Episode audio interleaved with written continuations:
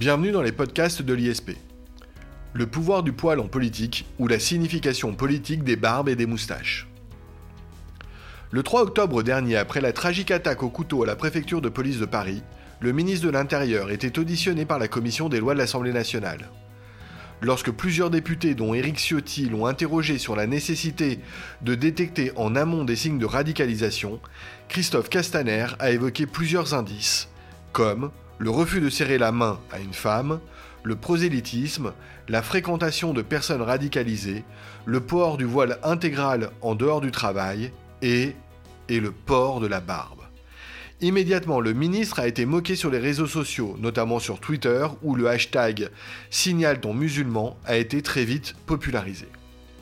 Le port de la barque serait donc devenu un potentiel signe de radicalisation.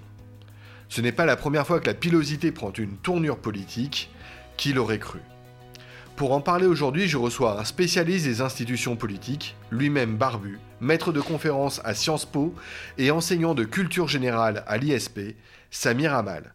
Bonjour Samir Amal. Bonjour Jacob Bérébi. Alors barbu, euh, c'est plutôt une barbe de trois jours. Hein. C'est une barbe de trois jours, d'ailleurs plus euh, finement euh, taillée que la mienne. Samir Amal, euh, c'est vrai que vous êtes l'auteur d'un cours intitulé Mode et communication politique. Est-ce que vous pouvez nous en parler? Alors oui, c'est un cours en fait que j'avais créé en 2013 à Sciences Po avec un, ami et professeur à l'Institut français de la mode et à l'ESMOD qui s'appelle Pascal Montfort, que je salue s'il nous écoute. Et on proposait en fait d'analyser toute la communication non verbale en politique. L'apparence, les vêtements, les accessoires, les couleurs, euh, les coiffures ou encore le physique. Et dans vos cours, il était donc question de pilosité, déjà bah, Exactement, il y avait une séance de cours qui était intitulée Le politique à poil, vous voyez le jeu de mots, hein. la pilosité est-elle un élément structurant en politique? Alors, ça a l'air passionnant, en plus d'être euh, relativement drôle. Est-ce que vous pouvez nous en dire plus? Qu'est-ce que vous en concluez dans ce cours? Quel était son contenu? En fait, ma question, elle était très simple. Je, posais la question aux étudiants, donc il y avait tout un, cours là-dessus. Est-ce qu'il existe une symbolique politique de la pilosité? Alors, ça paraît effectivement amusant et très anecdotique comme sujet, mais l'actualité que vous avez évoquée, dramatique, hein, du terrorisme, nous montre que c'est très sérieux en fait. Et l'université de Cergy-Pontoise, il y a quelques semaines, c'était en octobre dernier, a provoqué un véritable tollé, justement en publiant une fiche de détection à la radicalisation. Et parmi les signes de déviance vers un islam radical, un islam politique, et donc potentiellement vers le terrorisme, on trouvait des critères d'apparence physique, dont, je cite, hein, le port de la barbe sans moustache. Alors, devant la polémique, l'université de Cergy-Pontoise a dû retirer sa fiche. N'empêche que le débat est toujours là. Comment est-ce que vous repérez un individu radicalisé, Jacob? Est-ce que la pilosité, ça peut être un signal faible, comme disent les spécialistes de la sécurité? Alors vous me posez la question, le risque de couper les cheveux en quatre ou les poils en quatre, euh, c'est plutôt, je vais vous la retourner. Est-ce que vous pouvez nous dire euh, si le poil a cette connotation ou alors une connotation politique? En fait, la connotation politique du poil, c'est pas du tout nouveau. La barbe, a toujours été, dans l'histoire, un symbole de pouvoir et d'autorité. Parce que pendant des siècles, le pouvoir était exclusivement masculin. Donc c'est logique, barbe égale attribut de la virilité, donc barbe égale pouvoir, puisque le pouvoir appartenait aux, hommes. L'équation était simple. On peut évidemment euh, s'en émouvoir. Euh, aujourd'hui, heureusement, ce n'est plus le cas, mais en tout cas, dans l'histoire, si on prend les Assyriens, les Perses de Mésopotamie par exemple, la barbe royale était portée par les nobles. Elle était à boucle et touffue. Si on, se tourne du côté de l'Égypte antique, c'était aussi un attribut du pouvoir que les pharaons exhibaient grâce à des postiches en carton lors de cérémonies. Même les femmes, Jacob, portaient la barbe, enfin, en tout cas, ce postiche en carton. La reine Hatshepsut, qui était euh, la pharaone de la 18e dynastie, elle portait cette longue barbiche au menton attachée derrière les oreilles pour marquer sa puissance et son affiliation divine. Alors qu'à l'époque, les prêtres, eux, ils se rasaient la barbe, la tête et le corps. Alors on pourrait faire un examen de différentes régions du monde, on pourrait aller également du côté des Grecs. Eux aussi, la barbe pour eux, c'était un, symbole de dignité.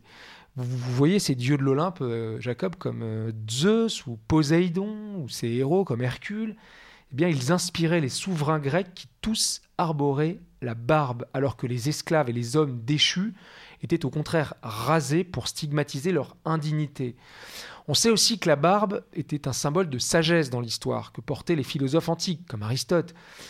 Et le premier souverain qui va trancher avec ce port de la barbe, le premier souverain imberbe de l'histoire, c'est Alexandre le Grand, qui personnifie justement une jeunesse conquérante. Les Romains, par opposition aux barbares, notamment les Gaulois qui étaient adeptes des cheveux longs et de la longue barbe, se rasaient pour marquer le fait qu'ils étaient civilisés. Et si on regarde l'histoire, on remarque qu'à Rome, par exemple, le port de la barbe va fluctuer selon les pratiques des élites qui dictent la mode d'alors. Si l'on en croit les écrits de Pline l'Ancien, c'est Adrien, l'empereur Adrien, qui remet en vogue le port de la barbe par attirance pour une Grèce archaïsante et, dit-on, pour dissimuler les imperfections de son visage, jusqu'à ce que l'empereur Constantin ne la proscrive à son tour, Jacob.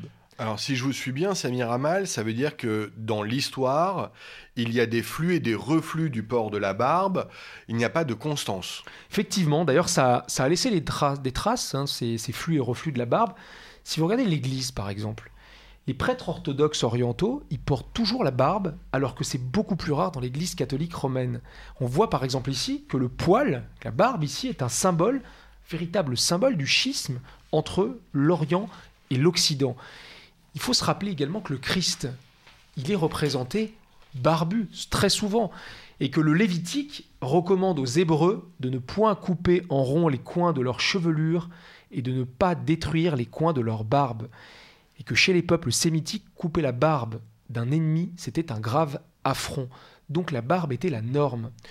En fait, Jacob, cet attribut masculin a pris des significations très différentes selon les époques. Si on regarde l'histoire de l'Occident en particulier, Clovis, par exemple, le premier roi franc chrétien, était représenté avec une belle barbe. Charlemagne était baptisé l'empereur à la barbe fleurie. Eh oui, au Xe siècle, la barbe est tendance. Mais en 1066, lorsque Guillaume II de Normandie devient le conquérant, il inaugure son règne par un décret qui rend le rasage obligatoire. Un décret. Il y a donc une disposition du roi ou du seigneur pour déterminer si on porte la barbe ou non. Et ici, c'est un décret d'interdiction. Exactement. Sidérant. Comme à Venise, où le doge, en personne, l'avait interdit en 1128 sous peine de pilori. Donc, on est à la fin du XVIIe siècle, on peut dire... Sans jeu de mots. Effectivement. On est à la fin du XVIIe siècle, et on peut dire que l'Occident a choisi son camp. C'est la mode du visage glabre. Et c'est sous l'influence de l'Église au XVIe siècle que la barbe va revenir dans les mœurs des élites dirigeantes. Le pape Jules II, par exemple, arbore une longue barbe et va être imité par le clergé ou les souverains qui entretiennent eux aussi cette mode du poil. Pensez à Henri VIII d'Angleterre, à François Ier de France ou encore au magnifique empereur Charles Quint. Alors ça, c'est au XVIe siècle, mais vous me disiez, lorsque l'on préparait cette émission, que le poil va tomber en disgrâce, ce sont vos mots, si je ne me trompe pas, Samir, euh, à la fin du XVIIe siècle. Exactement. On est en Russie. Le tsar Pierre le Grand impose un impôt spécial, on est en 1704, sur le port de la barbe. Et en Angleterre, c'est la reine Élisabeth Ier qui soumet le port de la barbe à une taxe spéciale ce qui fait qu'elle devient en fait un privilège de la noblesse, parce qu'il faut pouvoir se l'offrir, cette barbe. De tout temps, donc, il y a eu des taxes pour un oui ou pour un non. Hein. Effectivement. Les gilets jaunes auraient eu à redire à l'époque. Peut-être que des gilets jaunes barbus auraient défilé à l'époque. On est sous Henri III, et la mode est à la moustache en France. Henri IV est considéré d'ailleurs comme le dernier roi barbu. Si on regarde la tête de nos souverains, le règne des moustaches a pris fin avec Louis XIV, notre roi soleil. Le poil disparaît de plus en plus. Les hommes ne, conservent que sur le menton que quelques touffes, qu'on appelle d'ailleurs la royale. Et il faut se souvenir que la plupart des visages des révolutionnaires d'alors étaient rasés. Ironie du sort, en 1789, hein, la guillotine était même baptisée le grand rasoir national. Oui, on comprend pourquoi. Euh, c'est vrai que euh, pour ceux de 1789, euh, si je me souviens bien, les révolutionnaires du 19e siècle, eux, ils étaient barbus, non? Effectivement, les révolutionnaires de... de en tout cas, on les représente ainsi. Effectivement, enfin, ils étaient barbus. Ils étaient barbus. Effectivement. Ceux de 1789, visage glabre, mais les révolutionnaires, je, je qualifierais de marxistes au 19e siècle, eux, ils sont effectivement barbus. Je vois que vous suivez les tendances, Jacob. hein. Le, le 19e, 19e. siècle. Oui, exactement. Vous êtes très, Tendance marxiste du 19e, Vous ça me très correspond bien. vous êtes très 19e siècle, Jacob. C'est effectivement le grand retour de la barbe. À partir de 1848 en France, vous savez qu'on rentre dans la Seconde République, tous les contestataires de l'ordre établi sont des barbus. Le socialiste français Auguste Blanqui, le général italien Giuseppe Garibaldi, le philosophe Karl Marx, encore plus tard Jean Jaurès. En fait, la barbe habille parfaitement les révolutionnaires à cette époque. Et même plus tard, le mouvement hippie, dans les années 60, il va être symbolisé par des hommes à barbe et même par des femmes aux longs poils sous les bras. C'était une époque bénie où la pilosité s'assumait et où les féministes revendiquaient justement de sortir de la dictature de l'épilation systématique. C'est le patriarcat, vous savez, qui impose aux femmes ces normes de l'épila- d'é- d'épilation. Et il y a des mouvements aujourd'hui encore de rébellion contre ce patriarcat qui impose aux femmes de s'épiler. Alors il y a beaucoup de dirigeants qui ont entretenu la barbe révolutionnaire à notre époque contemporaine. Fidel Castro à Cuba, qui avait d'ailleurs, pour l'anecdote, commencé à la laisser pousser dans le maquis et qui avait juré de la garder jusqu'à la victoire contre Batista. Et même sur la scène politique française de ces 30 dernières années, la barbe et la moustache se portent davantage à gauche qu'à droite. Du communiste Robert Hue, façon Che Guevara, à Noël Mamère et Alain Lipietz, façon écolo, en passant par notre José Bové national, qui porte la moustache et la barbe façon gauloise. Alors, Samir, euh, permettez-moi de euh, rebondir. Vous parlez justement de la France. Euh, Samir Amal, est-ce qu'on peut s'arrêter un instant sur la pilosité des dirigeants français? Est-ce qu'elle a un sens? Oui, effectivement, Jacob. En fait, jusqu'au début du XXe siècle, en Europe, l'homme ne se conçoit pas imberbe. Le prince de Savoie, par exemple, premier roi d'Italie, Victor Emmanuel II, ou euh, Louis-Napoléon Bonaparte, empereur des Français, ces dirigeants portent le bouc et la moustache, comme d'ailleurs la majorité de la classe politique française ou italienne de l'époque. Et en fait, ce sont les deux guerres mondiales qui vont avoir raison des pilosités en tout genre. Vous connaissez les fameux poilus, les soldats de la Seconde Guerre mondiale, eh bien lorsqu'ils vont sortir des conflits, ils vont opter pour des visages lisses, comme s'il fallait exorciser des années de laisser-aller pileux. Et depuis lors, c'est vrai que le poil a progressivement disparu du visage de nos dirigeants. Ce qui était d'ailleurs une tendance sociale jusqu'au triomphe dans les années 80 et 90 des éphèbes imberbes. Vous vous rappelez sans doute de cette époque, Jacob, des boys bands, et puis plus tard le métrosexuel. Et fait- c'est vrai que pour ce qui est de nos hommes politiques aujourd'hui, à la différence de leurs aînés, bah, il n'y en a pas qui se trimballent avec des bacchantes triomphantes ou une barbe fournie. C'est très rare. D'accord, ça c'est euh, quelques dirigeants, quelques hommes politiques, et nos présidents. Alors, pour les présidents français, si on regarde, euh, on fait un peu d'histoire longue, on va remonter à, Na- à Louis-Napoléon Bonaparte, jusqu'au général de Gaulle. Tous les présidents de la République française, à l'exception d'Adolphe Thiers et de René Coty, sont poilus. Ils affichent leur pilosité. Mais c'est depuis le général de Gaulle, qui va d'ailleurs abandonner euh, très vite sa moustache de jeune général, tous nos présidents sous la Ve République affichent un visage sans poils. Le jeune Emmanuel Macron ne me contredira pas. Je vous rappelle qu'il avait tenté une expérience de barbe de trois jours lorsqu'il était ministre de l'économie il s'était fait charrier par son président François Hollande en plein Conseil des ministres.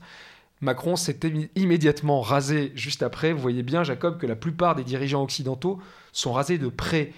Et d'ailleurs, quand ils sont plus en fonction, qu'est-ce qui se passe? Comme par hasard, on les voit avec la fameuse barbe de trois jours. Je ne sais pas si vous vous rappelez de Nicolas Sarkozy. Juste après avoir quitté l'Élysée, on l'avait vu mal rasé, comme si il nous signifiait je suis enfin libéré de mes fonctions politiques qui m'imposaient de me présenter rasé de près devant mes électeurs, je peux en- enfin me laisser pousser la barbe de trois jours. Alors, vous nous avez parlé d'Emmanuel Macron, effectivement aujourd'hui glabre, mais notre Premier ministre, lui, Édouard Philippe, est bien barbu. C'est vrai que c'est notre chef de gouvernement, c'est un des premiers à porter la barbe depuis Paul Ramadier en 1947. En fait, Édouard Philippe, il porte une barbe propre, taillée, façon tendance. C'est pas la barbe hirsute ou faussement négligée façon hipster Canal Saint-Martin. C'est pas non plus la barbe broussailleuse façon marxiste.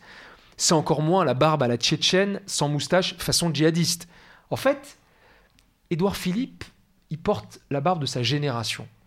Celle qui a connu le retour de l'homme viril, du masculin. Je ne sais pas si vous vous rappelez de ce tournant, on est à la fin des années 2000. C'est la revanche de la barbe sur des années de domination des métrosexuels. Tout à l'heure, je parlais des boys bands. Vous vous rappelez de cette figure de l'homme imberbe, désexué? Eh bien, il y a eu une forme de retour de bâton. À la fin des années 2000, les acteurs, les chanteurs, les journalistes, les présentateurs télé, les sportifs, tous ont porté la barbe. Alors, peu ont osé la barbe façon Sébastien Chabal, hein, vous vous rappelez de ce rugbyman. Mais même Brad Pitt avait succombé à la, barbe, c'est dire. Hein. En fait, la barbe d'Edouard Philippe, c'est la barbe du quadra, à la voiture rutilante qui assume sa virilité, le sociotype du boubourg, le bourgeois bourrin, un terme que j'emprunte à Nicolas Chemla, pour décrire ces hommes qui tendent vers le sauvage, le gras, le lourd, le brut, mais toujours façon chic et branchée. C'est l'idéal type du quadra, ou du quinca d'ailleurs, que vous retrouvez partout dans les publicités pour des bagnoles. En fait, c'est le cadre sup à barbe. C'est le nouvel idéal type. Alors, du coup, euh, Samir Amal, ce que vous nous dites, c'est que la barbe est un phénomène de mode, elle se porte, Exactement. elle s'identifie presque de manière générationnelle, mais ça veut dire que la pilosité, elle...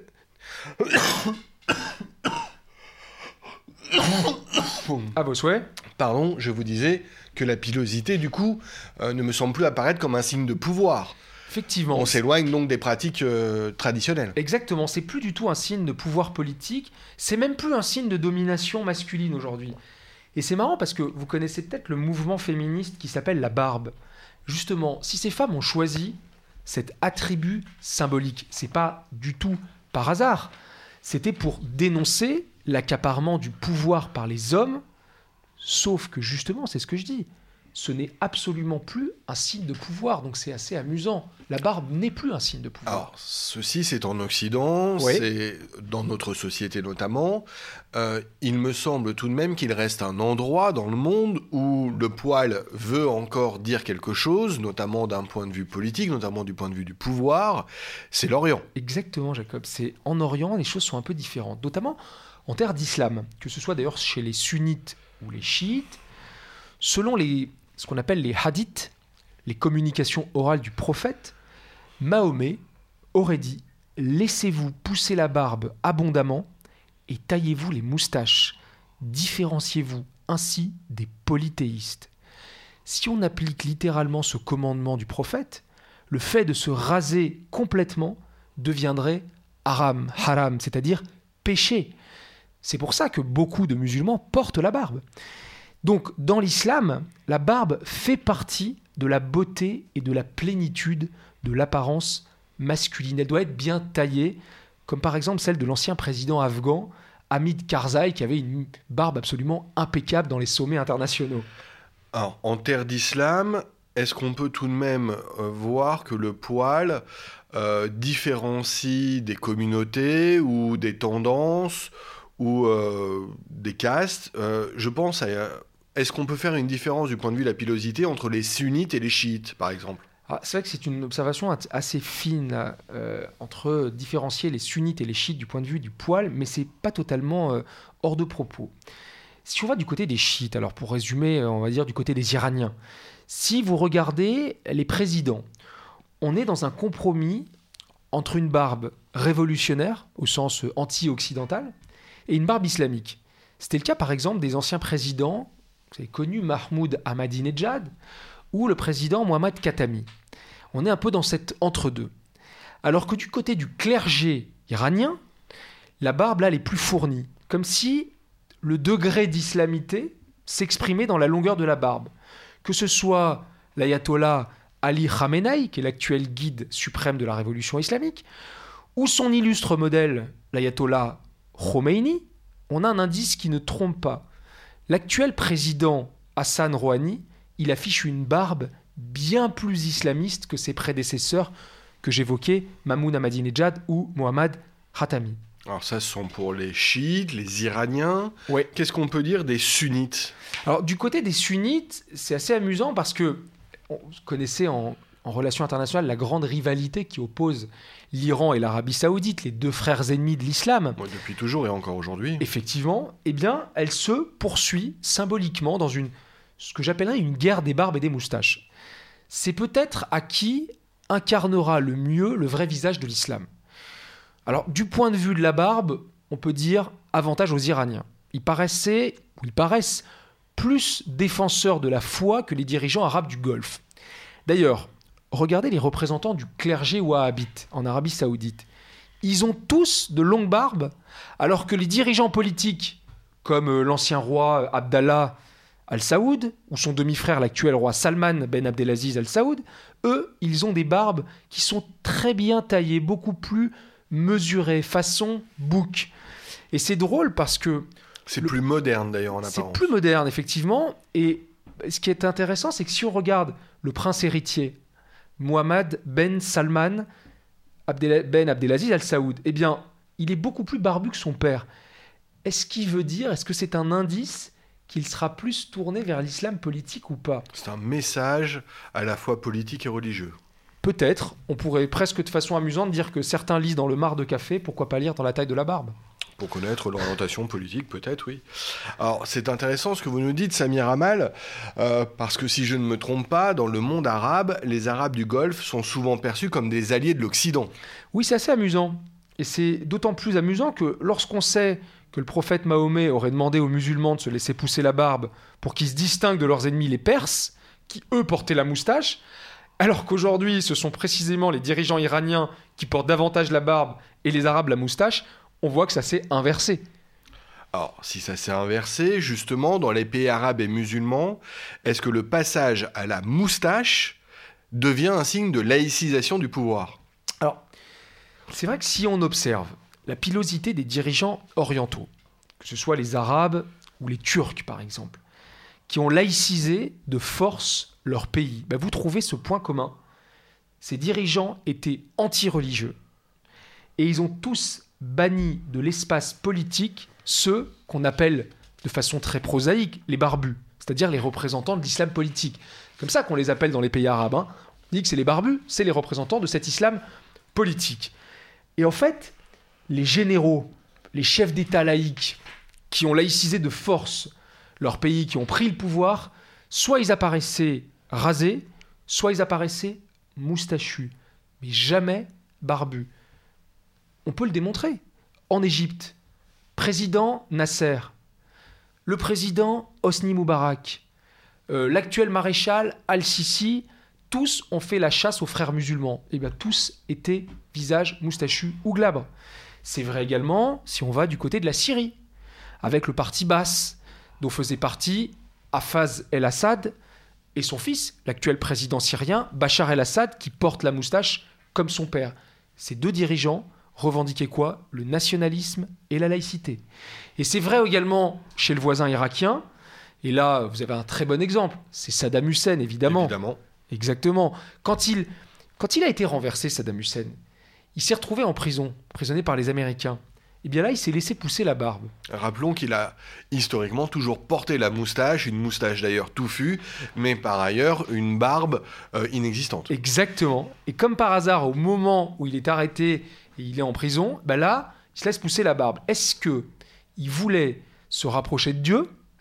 Est-ce que c'était un coup de com' aux musulmans pour essayer d'exploiter l'islam politique? En gros, pour dire comment est-ce que vous pouvez laisser juger un, un fidèle croyant aux mains des Américains infidèles qui occupent les terres saintes? Peut-être qu'il y avait un coup de com' là-dedans. Alors, donc, si je vous suis, Samir Amal, euh, si je suis votre raisonnement, on pourrait presque dire je schématise, entendez-moi, que dans les pays musulmans, les barbus représentent l'islam politique, alors que les moustachus ou les rasés de près représenteraient, eux, les laïcs ou les modérés. C'est aussi simple que ça. C'est à peu près ça. C'est à peu près ça. C'est ce qui me fait dire que la pilosité faciale, c'est bien un élément structurant en politique.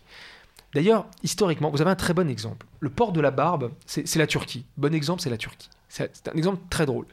Le port de la barbe et de la moustache avait été interdit dans certains lieux par le fondateur de la Turquie moderne. Il s'appelait Mustafa Kemal. Les Turcs continuent à l'appeler Atatürk, le père des Turcs. Exactement, vous connaissez son histoire.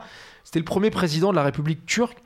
Et s'il a interdit le port de la barbe, c'était pour laïciser son régime politique. Dans les casernes, dans les universités, Dans les administrations, Jacob, il y avait des rappels à l'ordre pileux qui étaient très réguliers. Le kémalisme, l'idéologie de Mustafa Kemal, une idéologie politique qui comprend la laïcité, avait donc, j'ai envie de dire, une traduction esthétique. Et c'est vrai que si vous regardez des photos de Mustafa Kemal, ce fondateur de la Turquie moderne, il ressemblait plus à un lord anglais, un gentleman britannique, avec ses costumes et ses hautes formes, qu'à un turc anatolien ou ottoman. Alors, je m'arrête un instant sur la Turquie parce que c'est un des pays où les symboliques pileuses faciales sont en étroite relation avec tout l'imaginaire politique et religieux. Avec l'imaginaire politique religieux ou avec la réalité politique religieuse Avec une certaine réalité également, mais ça renvoyait, c'est comme si ça renvoyait à un inconscient collectif en Turquie. En gros, pour schématiser, classiquement, le turc ottoman, il est représenté ou il est pourvu d'une moustache abondante, souvent tombante sur les côtés. Et aujourd'hui, la lecture pileuse de la classe politique, elle est assez amusante. Par opposition au visage glabre des kémalistes modernes, les laïcs, on a, par exemple, ceux qui portent la moustache tombante à la Gengis Khan, en, croque de loup, comme on dit, qui est portée par les ultranationalistes. Vous avez également euh, la moustache épaisse, broussailleuse, est davantage portée par les militants d'extrême gauche, ou par les Kurdes également, comme celle que portait le leader autonomiste du PKK, parti euh, du Kurdistan autonome, hein, Abdoulaye Öcalan. Et puis, la moustache courte en amande, c'est celle des islamistes modérés. Petite moustache courte en amande comme celle du président, Recep Tayyip Erdogan. Et si vous baladez en Turquie, Jacob, bah, vous remarquerez que la moustache, elle est très très très présente encore aujourd'hui sur les visages des hommes, parce qu'elle est perçue comme un attribut de la virilité. Et c'est un élément très fort de l'identité nationale. Vous savez qu'il existe à Istanbul des concours de port de moustache on considère d'ailleurs qu'Istanbul est la mecque de la moustache. Vous avez des, touristes du Moyen-Orient qui débarquent dans des cliniques privées de chirurgie esthétique pour se faire greffer des poils. Pour la moustache. Pour la moustache, effectivement. Pas seulement des chauves comme moi qui auraient l'ambition de retrouver une crinière. C'est vrai que la Turquie est connue pour ça, mais je ne savais pas pour la moustache. Exact, pour la moustache. Alors, euh, c'est parce que on considère. Il y a un proverbe en Turquie qui dit qu'un homme sans moustache est comme une maison sans balcon. D'accord. Et on rappelle, on rapporte même, alors ça, j'ai jamais pu le vérifier, mais on rapporte qu'en Inde, les policiers moustachus seraient mieux payés que leurs collègues imberbes. Je ne sais pas si c'est vrai ou si c'est une, une intox. Alors je ne sais pas aussi, mais peut-être euh, vais-je demander une augmentation parce que je porte la, moustache. euh, vous me direz, je ne suis pas policier en Inde. Une dernière question, Samir Amal. Pourquoi la moustache euh, peut aujourd'hui considérer comme demeurant malgré tout un attribut du pouvoir? Alors, ce qui est d'autant plus vrai en Orient qu'en Occident. Pourquoi elle reste un attribut euh, du pouvoir? Parce qu'il y a toujours une corrélation en fait entre la structure paternelle et la structure du pouvoir politique. Pour une raison très simple, c'est que le père est la représentation primaire de l'autorité. Et tous les régimes politiques, qu'ils soient autoritaires ou non d'ailleurs, hein, ont tenter d'exploiter cette figure paternelle. Vous connaissez sans doute l'expression qui qualifiait Staline. On le présentait comme le petit père des peuples. Autre dirigeant, totalitaire, Hitler. Hitler était présenté comme le père de la jeunesse allemande. Lui aussi était représenté, portait la moustache. En fait, l'exploitation de la figure paternelle par le pouvoir politique permet tout simplement un degré d'obéissance plus fort, une infantilisation du corps politique qui est renforcée symboliquement par l'image d'un père de la nation qui serait poilu. Est-ce que c'est un hasard si dans la langue des signes, on désigne le père par une caresse fictive de la moustache Dans les pays orientaux, la moustache, ça reste donc un attribut du pouvoir, car elle est un signe de virilité, et beaucoup d'hommes sont éduqués dans cette idée. Je finirai avec une anecdote que nous rapporte une journaliste qui s'appelle Aisha Harris. Elle nous raconte, elle dit, à cause de la fierté qu'elle procure, la moustache peut constituer une cible politique de choix. Et raser la moustache d'un opposant n'est pas si rare que cela. Et c'est amusant parce que en 2003, un assistant de Saddam Hussein aurait insulté le ministre d'État coétien en s'exclamant que votre moustache soit maudite. Je vous quitte, Jacob, sur ces très belles paroles de maudire la moustache d'un dirigeant. Un grand merci Samir Amal. On a pu ensemble constater les liens qui existent entre la pilosité, le pouvoir, la pilosité, la politique, la pilosité et l'autorité, et euh, la pilosité aussi euh, peut-être euh, le genre. Ce podcast était absolument passionnant. Encore une fois, merci Samir Amal, et on espère vous retrouver très bientôt. À, à bientôt à tous. Merci Jacob, à bientôt. Au revoir.